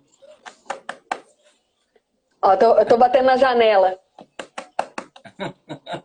Pastor tá te chamando. Ele tá dizendo que ele tá feio. Tem problema feio que eu. Tem problema não. Ele tá fazendo assim. Ele falou: peraí, peraí. Ó, enquanto isso, deixa eu, deixa eu dar uma dica aqui. É, existe uma mulher que, que ministra muito no meu coração, o nome dela é Patsy Comandete. Ela é uma, uma. Ela é esposa de um pastor nos Estados Unidos e ela se dedica. O ministério dela é um ministério de oração. Ela escreveu esse livro aqui, ó. Segredos para uma oração poderosa. Hum. Tira print. Você... Vai printando, gente. Gente, ela fala, ela fala é, de uma forma muito simples e muito didática de todos os tipos de oração. Ó. Ela vem ensinando cada um dos tipos de oração, dando vários testemunhos, contando várias histórias, várias experiências que ela teve de oração. Então vale muito, muito a pena. É um livro assim de cabeceira para mim, Segredos para uma oração poderosa. É, são, são materiais que vale a pena a gente ficar com o olhar, com os ouvidos, né? Meditando. É, em momentos como esse, eu vou lá para os meus é, riscados né, no livro, eu vou ler de novo, vou, vou lembrar o que é que era para eu ficar atenta. Então, assim, invista em bons livros, em bons materiais, né? Em, em, coisas que vão edificar a sua fé em momentos como esse. Eu acredito que vai ser bênção para você. Deixa eu ver se o pastor Braulio ele botou um boné para disfarçar o cabelo. Estratégia boa. Estratégia boa. Gostei Olá, da pessoal. Gostei da estratégia. Eu tava ali ouvindo a live e tava com um delayzinho, por isso que eu tava, na hora que ela tava falando, eu tava ainda ouvindo com atraso. Kézia Braulio, eu sinto aqui no meu espírito que a gente precisa logo, logo se abraçar bastante. É. Porque as nossas futuras comunicações serão assim. Amém. Serão assim. Amém. E eu quero abraçar Creio. vocês logo. Porque Amém. eu estou todo arrepiado. Amém. Os nossos encontros futuros serão assim. E quem está do outro lado eu não estou falando que o Covid vai aumentar, não, gente. É. é só que eles vão ali rapidinho. Vocês são muito amados por Deus. E eu já Amém. falei para Kézia, Braulio, não Amém. tem um dia que eu não ore por vocês, que eu não veja um mapa na minha frente. Amém. Glória a Deus. Vai passar tudo isso para a gente se abraçar. E como eu te falei, eu quero fazer aquela reunião aqui em casa porque as nossas futuras comunicações serão assim. Amém. Porque aonde Deus vai levar vocês, eu tenho certeza que vai. Ele vai surpreender vocês lá também. Amém. Vocês não são Nós só amados Atos 29, vocês são amados do Deus eterno. Amém. Daquele que está carregando vocês no colo e. Kes, eu sinto muito, mas vai aumentar o número de mudanças. Essa eu estou disposta. Eis-me aqui, Senhor. Nós amamos vocês demais, né, amor? Amém, verdade. Uma vocês são muito divina. especiais, viu? Muito mesmo. Vocês são, assim, amigos mais chegados que irmãos que Deus tem colocado nos nossos corações. E só vai aumentar mesmo essa, essa conexão divina. Amém. Né? Amém. Amém. Vamos liberar o Braulio para ele voltar a estudar, gente. Vamos atrapalhar ele. Braulio, Beijo, gente. Antes de você ir embora, libera uma palavra aí para essa galera que está ouvindo a gente? Eu estava ali ouvindo vocês e, e, realmente o que tem chegado no meu coração durante esse tempo é que justamente diante de todas essas situações onde nós temos muitas notícias ruins, nós somos aqueles que são os portadores das boas notícias. O Evangelho é, são as boas novas. Então é o momento propício da gente fazer o que nós fomos chamados para fazer pregar a palavra, pregar a esperança, pregar o amor, pregar realmente a vida que Jesus conquistou para a gente ali na cruz. Então, o que nós precisamos fazer é, diante de todo esse cenário, de toda essa situação, é falar o que nós fomos criados para falar, que são as boas novas, o Evangelho de Jesus Cristo. Né? Amém. Amém. Amém. Deus abençoe. Beijo para vocês, viu? Amém. Um abraço. Amém. Beijão. Fica com Deus aí. Daqui a pouco, daqui a pouco. Até daqui a pouco. Viu que ele continua é. rindo, gente? Ele ri 24 horas. Sabe quem é o Braulio? O Braulio é o leão que andava com aquela hiena. Lembra da hiena? Ó, oh, vida, ó. Ele era o leão, tava sempre com humor lá em cima, com astral. Ó, ele é. Eu, ele e o Cláudio Duarte, o mundo vai Aí já era. Eu estava vendo uma live do Cláudio Duarte, e estava ele e a esposa dele. E estava um fazendo pergunta para o outro. Eu falei, Luange, parece comigo mesmo esse homem. Ah, ele é palhaço até em casa. Ele é engraçado. Ele é. Ele é um querido. Sabe quem, quem não é quem não é assim? É o Silas, pastor Silas Malafaia, ele é muito tímido. Na, na Kézia, sua. Kézia, glória a Deus, alguém pensa como eu. Não, é, nós tivemos o privilégio de conhecê-lo. Ele é muito tímido. É, eu, eu é muito engraçado. Quando nós conhecemos o Malafaia, foi engraçado que eu falei para o depois né, que a gente conversou, eu falei, Luange, nada contra quem é do interior, né, mas ele parece um capial, assim, ele, não é? Ele acabou aquela coisa, aquela... É, tem uma irmã lá da igreja que fala vendo ele pregar, só vê a veia pulando dele, né? Mas depois de conversando, daí, parecia assim um É, ele é tímido. Ele é um homem, é um homem que se consagra muito, passa muito tempo orando, né? E aí quando você vê ele sendo veemente nas coisas que ele defende, você acha que ele é nada. É um homem quieto, de poucas palavras e, e ouve muito.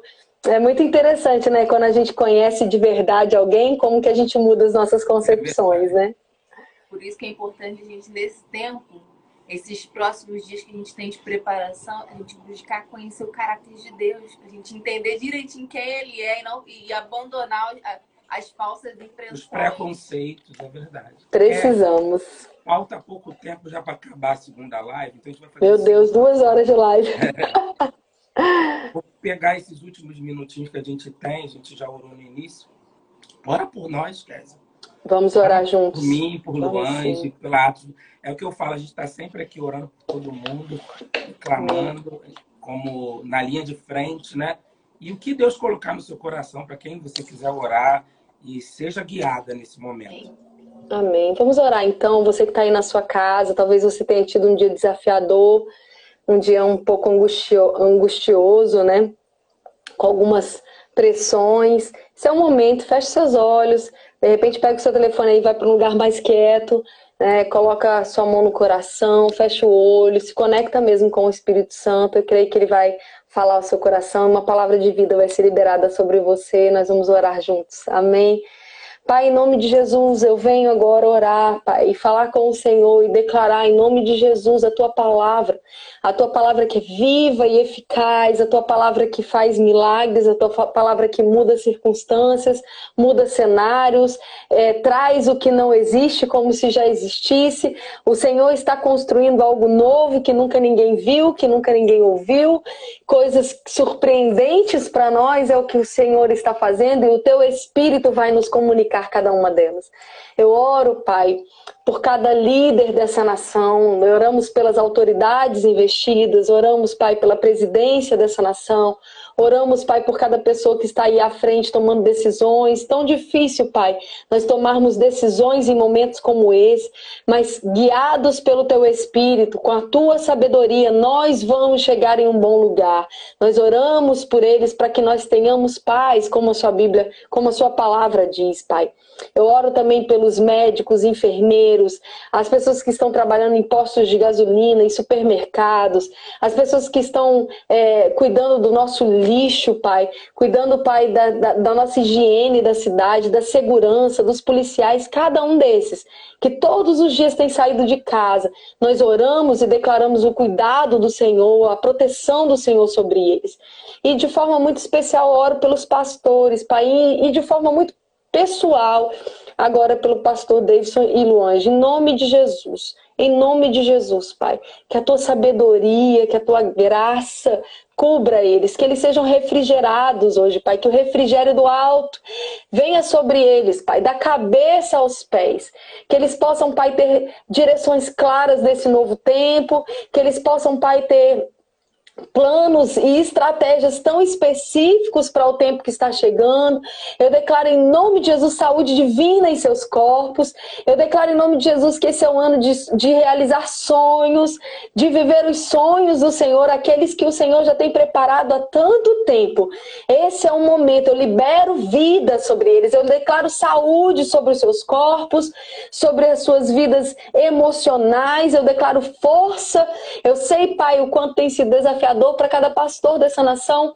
Está cuidando das suas ovelhas de uma forma tão atípica, mas eu declaro em nome de Jesus que não vai faltar alegria, força e sabedoria sobre a vida deles. Obrigado porque eles têm sido uma voz, Pai, uma voz de, de perdão, uma voz de, de promessa, uma voz de vida, uma voz de alegria, uma voz de força, Pai, em meio a tantas vozes. Eles têm se levantado como aqueles que falam a tua palavra. Eu libero sobre eles Pai, em nome de Jesus, a provisão do Senhor. Eu libero, Pai, profundidades ainda não alcançadas sobre a vida deles. Eu declaro, Pai, que eles vão ver e ouvir coisas tão novas nesses dias, nesses próximos dias, para que então, quando Atos 29 abrir, quando a igreja voltar, Pai, eles possam ter tanta clareza dos próximos meses, tanta, tanta facilidade, Pai, com estratégias, com coisas únicas. Eu declaro em nome de Jesus, Pai, que tudo aquilo que eles têm sonhado, por mais alto que seja, por mais caro que seja, por mais impossível que seja, se manifestando na vida dos seus filhos, em nome de Jesus porque nós cremos juntos e a tua palavra diz que se dois ou mais concordarem acerca de qualquer coisa, vai estar selado no céu e na terra. Por isso eu declaro, Pai, a minha concordância com a fé deles. Eu digo em nome de Jesus que tudo aquilo que eles estão crendo vai ser assim. Eu creio, Pai, em, em tendas maiores em lugares maiores, em projetos grandiosos. Eu creio e libero em nome de Jesus saúde divina, recurso financeiro, não vai faltar nada, Pai. Não haverá preocupação, não haverá angústia, porque eles são guardados e protegidos por você. E o Senhor está provendo na casa deles, na vida deles, tudo o que eles precisam. E além, Pai, por causa da obediência, eles são providos e cuidados. Obrigado por essa aliança, por esse casamento. Eu declaro em nome de Jesus, Pai, eles guardados e blindados debaixo das tuas asas, em nome de Jesus. Obrigado por cada membro da Atos 29. Obrigada, Senhor. Em nome de Jesus, nós colocamos de novo, mais uma vez, apresentando a vida de cada um desses irmãos do Roberto, do Guto, dos irmãos de São Basílico, da Silene, do Valber, do Jefferson, da Aninha, da Elma, da Cíntia, da Roberta, do Sérgio, da Geisilei. Em nome de Jesus, cada um desses, Pai, que passaram por aqui.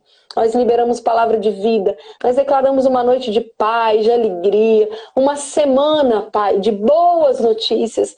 Eu declaro esperança viva no coração do seu povo, a confiança que a sua palavra é verdade e que todas essas circunstâncias, elas estão nos tornando forjados, perseverantes, maduros para aquilo que o Senhor vai confiar nas nossas mãos no ano de 2020. Obrigado, Pai pela cura e manifestação. Obrigado pela morte desse vírus.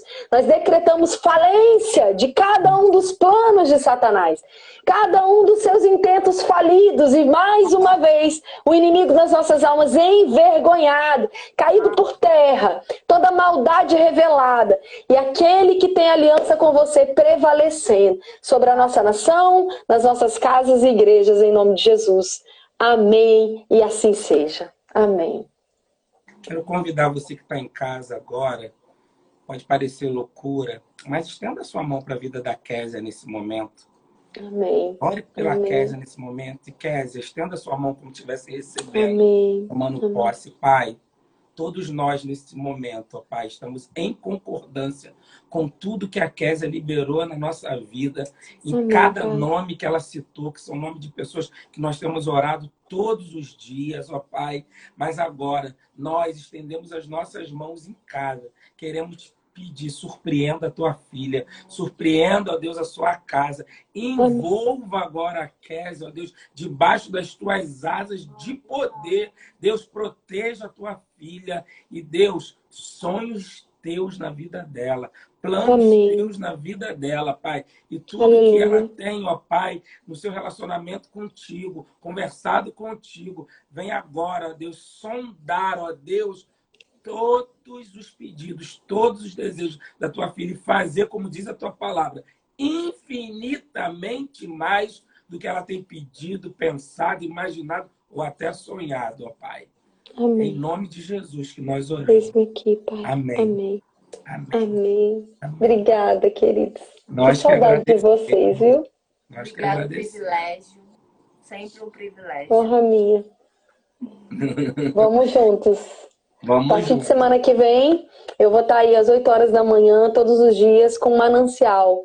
Então, quando não, não chocar com os horários da programação da igreja, as pessoas podem ir lá acessar. Acredito que vão ser. Eu creio mesmo que a gente está entrando numa semana de preparação. Então, creio. que essa, essa instrução que Deus me deu é para nos prepararmos para a volta, né? E eh, na semana, na última semana do mês de abril, eu vou estar todos os dias às 8 horas da manhã, meditando na palavra, orando, como uma primeira palavra aí, é café comigo. Ah, Vamos tomar legal. café juntos.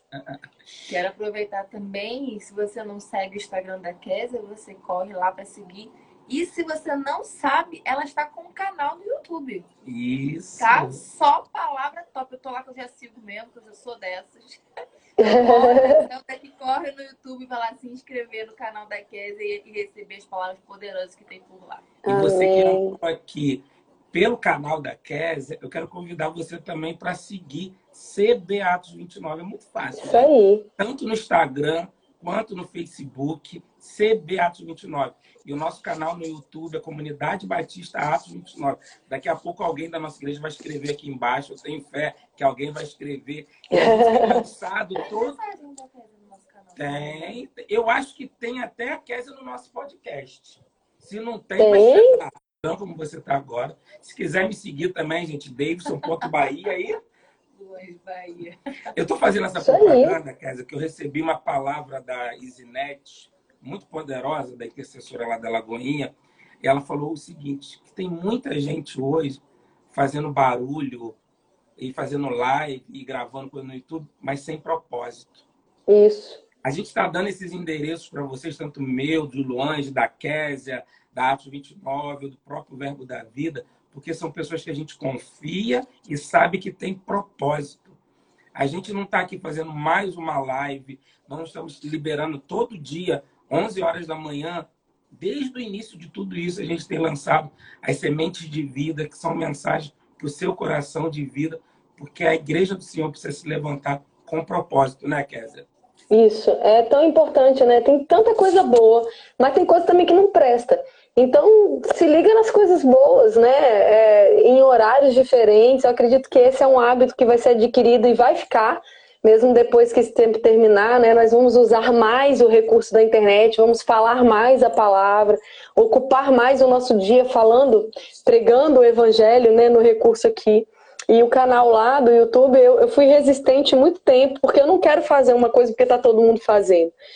Mas eu tenho um projeto há muito tempo no meu coração e agora o meu filho ele, ele iria né para estudar e com essa situação toda ele acabou adiando esse tempo e como ele é estudante de cinema ele está investindo na mãe aqui agora ah.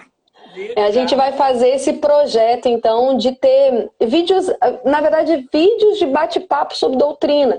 Essa é a proposta, a gente desmistificar alguns versículos, falar de algumas coisas que são um pouco mais difíceis de entender, porque no culto às vezes a gente não tem tempo hábil para pregar uma coisa um pouco mais delicada, um pouco mais profunda e de uma forma muito didática, de uma forma muito é, é fácil, né, acessível, porque a ideia não é complicar para se tornar um, ai, você viu que coisa complicada. Não, a ideia é pegar uma coisa difícil e torná-la fácil para você poder aplicar na sua vida.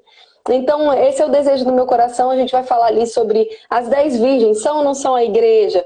Como é a questão do batismo com o Espírito Santo? É, essa situação, é o Deus ou não é que está fazendo? Qual é o caráter de Deus? Como Deus se manifesta? Coisas do nosso dia a dia, coisas que a gente conversa.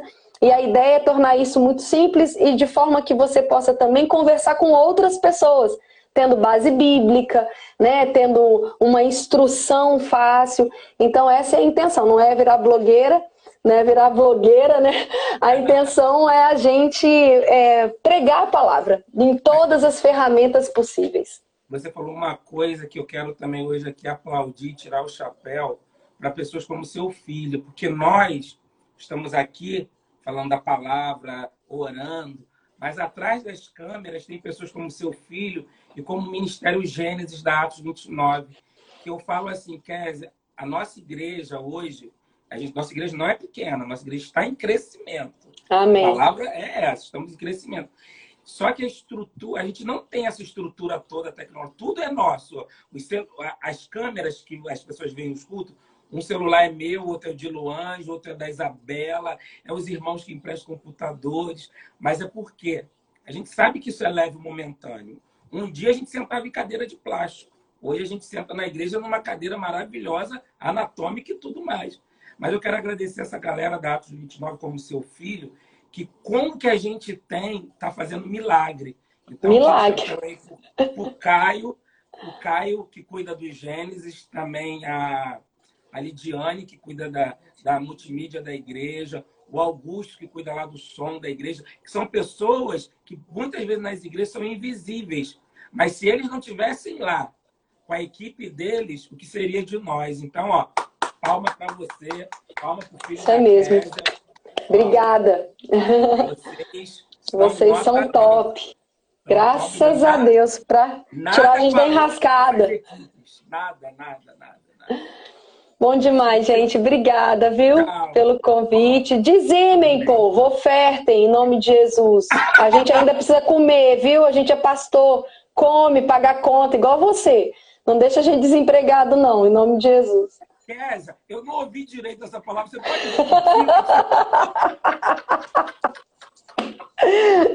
Não é não? É, meu amigo, a gente precisa, viu, da sua fidelidade. Sua fidelidade bota comida na nossa mesa. Lembre-se disso. Eu sempre digo uma coisa, Kézia. Às vezes é fácil falar, pastor, eu te amo, eu amo a igreja. Mas quem, é dizim... quem não é dizimista ofertante não ama pastor, não ama missionário, não ama os seminaristas, não ama, não ama mesmo, porque só fala da boca para fora. É, tá na hora de demonstrar. Vamos, vamos demonstrar esse amor aí, em nome de Jesus. Aproveitando a deixa da Kézia, todas as nossas redes sociais está lá o número da conta da igreja. Faça aí a sua entrega. É mais seguro, é mais rápido, não tem desculpa. É. Kézia, como eu sempre digo, foi indizível estar com você hoje. Amém, pastor. Obrigado. Vocês são muito especiais. Somos amigos para a eternidade. Por onde formos, estamos juntos. Não, e, para esse mistério de Deus, eu vou lá visitar. Vai, com certeza. Em nome de Jesus. Estou na expectativa, viu? Culto do retorno. Conta comigo, nós vamos ter um mês céu na terra, meu amigo. Me mandaram uma mensagem essa semana, Kézia, que todo mundo evangélico tá, tá ligando numa live com a outra. Lives de cantores gospel, né? Tá todo mundo. Então, Teve um dia que foi mais de oito horas de live de cantores gospel. Uma pessoa me mandou um memezinho falando: Pastor, quando o senhor fizer o culto na Atos 29, o primeiro, o senhor pode demorar o tempo que for. Porque o pessoal tá ligado oito horas em lives, então eu posso falar como eu sempre falo na igreja. Gente, só mais um pouquinho. Só mais um pouquinho. Mais é. um pouquinho. Ah, vai ser o culto coroados. Oh! Então, ah, agora, agora chupa coronavírus. agora eu quero ver. Agora eu quero ver, palhaço desse vírus nojento. Agora a gente vai escrever aqui, eu sou coroado, palhaço. Perdeu, Playboy. Perdeu. Kézia, tchau. Beijo grande. Tá com você. Pastor Braulio, obrigada por liberar ela pra gente aqui. Muito obrigada. Dá um, ó, dá um beijão nos seus filhos, tá? Um Dou sim. Fiquem na paz. Beijo grande.